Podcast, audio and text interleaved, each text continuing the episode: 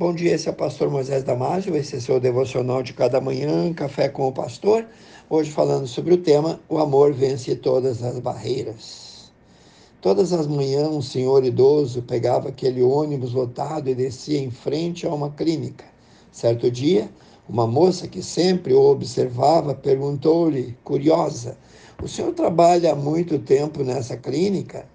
Não, respondeu ele. É minha esposa que está internada aí. Ela tem o mal de Alzheimer e por isso ela tem demência. Puxa, disse a moça, lamento muito que a sua esposa tenha essa doença e esteja nessa condição, mas como está ela? Olha, ela não está muito bem, está com a memória bastante prejudicada. Na verdade, ela já nem mais me reconhece.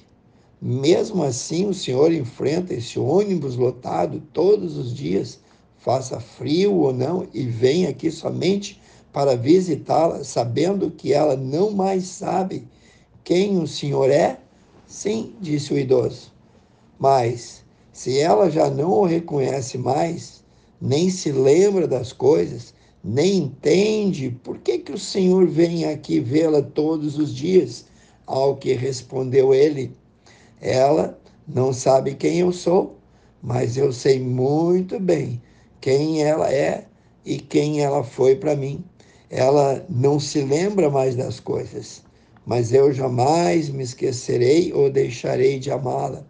E voltando-se educadamente para a moça, perguntou: Como você gostaria que o seu pai ou esposo cuidasse de você se viesse a ficar como a minha esposa está agora. E retirou-se.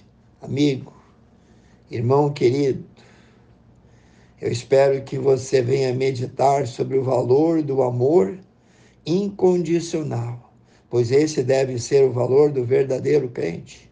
O amor incondicional é sacrificial, ele é doador. Vivemos em um tempo muito perto do fim um tempo em que as pessoas mais idosas e doentes estão sendo abandonadas e deixadas para trás. Os bebês, ainda no ventre das mães, estão sendo descartados. Onde a fé está esfriando e os corações estão cada vez mais cauterizados. Onde os valores estão invertidos. O errado é o certo e vice-versa. Tempos difíceis onde um pet vale mais do que uma criança, devemos amar mais e não somente amar o cônjuge ou os nossos familiares, mas também ao nosso próximo, seja ele amigo ou inimigo. O dever do esposo é em amar sempre e também cuidar da sua esposa. E esse dever vai por toda a vida.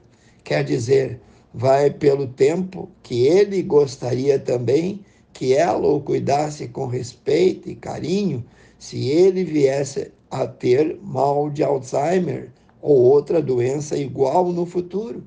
Então, ame agora, ame sem restrições e ainda não devemos esquecer que Deus, na Sua palavra, ensina que devemos caminhar juntos na alegria ou na dor, na saúde ou na doença, até que a morte nos separe a oração de muita gente não é mais a oração do Pai Nosso.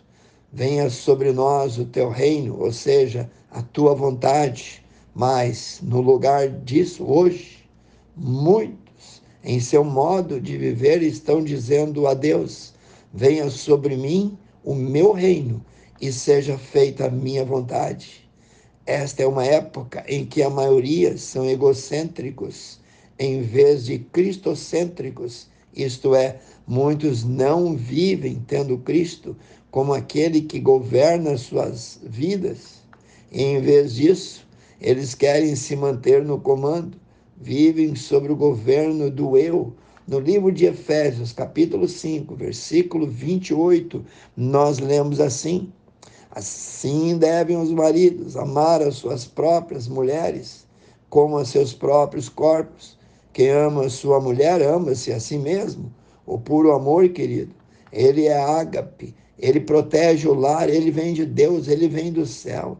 Ele protege o casal contra as humilhações, contra as gritarias e ofensas, contra as afrontas, contra os agravos, protege contra os problemas que podem levar desde brigas ao divórcio.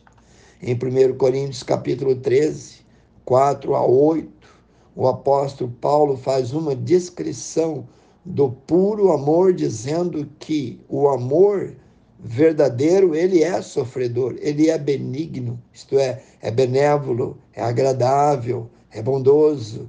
O amor não é invejoso. O amor não trata com leviandade, com infidelidade, não se ensoberbece, isto é, não se incha, não se porta com indecência, ou seja, não se porta com imoralidade, não busca os seus interesses, não se irrita, não suspeita mal, não tem ciúme, não folga, não sente prazer com a injustiça, mas folga com a verdade. O verdadeiro amor tudo sofre, tudo crê, tudo espera, tudo suporta. O amor nunca falha. Pense nisso. Quero orar contigo precioso Deus e eterno Pai, que nesses últimos dias tão difíceis de viver, onde os valores estão sendo invertidos a cada dia, que nós possamos ter a inteligência, a sabedoria que vem do Senhor para fazer conforme tudo quanto a tua palavra nos diz, que ela seja lâmpada para os nossos pés e luz para o nosso proceder, para o nosso caminho e que isso se reflita dentro do nosso lar e também na relação com os outros de fora. Abençoe cada um que ouviu esse devocional. Eu peço e oro em nome de Jesus. Amém. Se você gostou, passe adiante e eu te vejo no próximo Café com o Pastor.